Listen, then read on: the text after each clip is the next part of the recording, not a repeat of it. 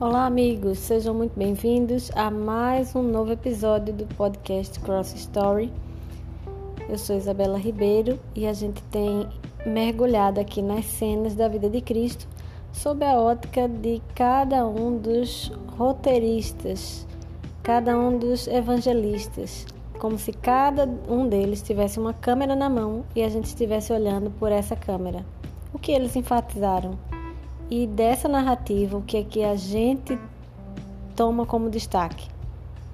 Hoje a gente vai continuar o capítulo 1, primeiro, de Lucas.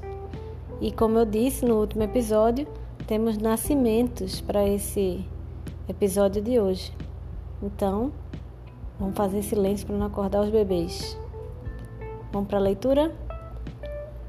O nascimento de João Batista. Ao se completar o tempo de Isabel dar à luz, ela teve um filho. Seus vizinhos e parentes ouviram falar da grande misericórdia que o Senhor lhe havia demonstrado e se alegraram com ela. No oitavo dia foram circuncidar o menino e queriam dar-lhe o nome do pai, Zacarias. Mas sua mãe tomou a palavra e disse: Não, ele será chamado João. Disseram-lhe: Você não tem nenhum parente com esse nome. Então fizeram sinais ao pai do menino para saber como queria que a criança se chamasse. Ele pediu uma tabuinha e, para a admiração de todos, escreveu: O nome dele é João. Imediatamente sua boca se abriu, sua língua se soltou e ele começou a falar, louvando a Deus. Todos os vizinhos ficaram cheios de temor, e por toda a região montanhosa da Judéia se falava sobre essas coisas. Todos os que ouviam falar disso se perguntavam: o que vai ser este menino? Pois a mão do Senhor estava com ele.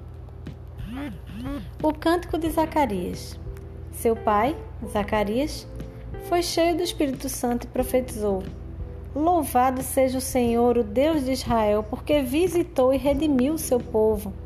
Ele promoveu poderosa salvação para nós, na linhagem do seu servo Davi, como falara pelos seus santos profetas na antiguidade, salvando-nos dos nossos inimigos e da mão de todos os que nos odeiam, para mostrar sua misericórdia aos nossos antepassados e lembrar sua aliança, o juramento que fez ao nosso pai Abraão, e resgatar-nos da mão dos nossos inimigos para o servirmos sem medo em santidade e justiça diante dele todos os nossos dias.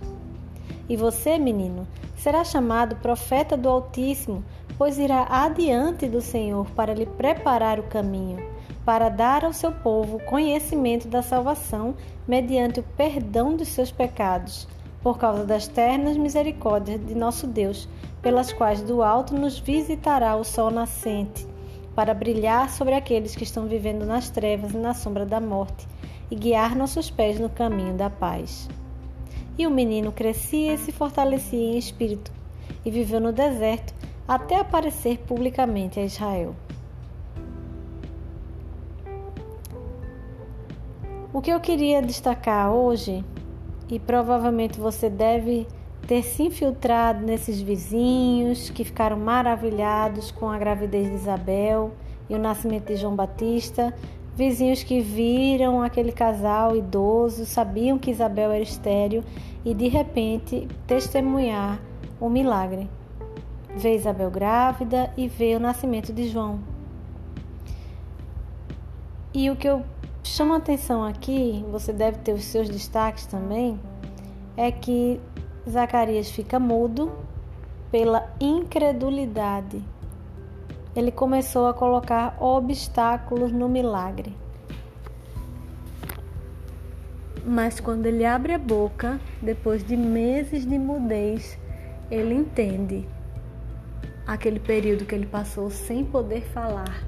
E quando ele abre a boca, ele abre a boca já louvando a Deus já dando os créditos do fazedor, vou usar essa palavra, o fazedor do milagre. Como nós temos usado esse dom que nos diferencia de todos os outros seres da criação, o dom da fala? Como você tem usado suas palavras? Você tem usado suas palavras para reclamar? Você tem usado suas palavras para murmurar? Você tem usado suas palavras para praguejar? Ou você tem usado as suas palavras para louvar, para reconhecer de quem vêm as boas coisas que acontecem na sua vida? Zacarias ficou mudo. E se for para trazer dúvida, para levantar suspeita, para levantar questionamento sobre algumas coisas, realmente é melhor que você não fale. Do que você falar e trazer para si condenação com as suas próprias palavras. E a outra coisa que eu queria aqui destacar é no versículo 66, se você estiver acompanhando no texto, as pessoas que conheciam aquela família ouviam falar disso, né, da região montanhosa da Judéia, eles moravam nas montanhas. Maria sobe as montanhas para visitar Isabel, e as pessoas daquela região perguntavam: o que vai ser este menino? Por que eles perguntavam isso? Porque eles conseguiam perceber que João tinha algo especial. O próprio texto fala que a mão do Senhor estava com ele. Então você vê que esse não era um menino dentro dos padrões de normalidade. Existia algo de especial em João. E para os papais, para as mamães, o que vão ser estes meninos? João tinha uma missão singular. O próprio Cristo fala que ele é o maior daqueles que foram nascidos de mulher.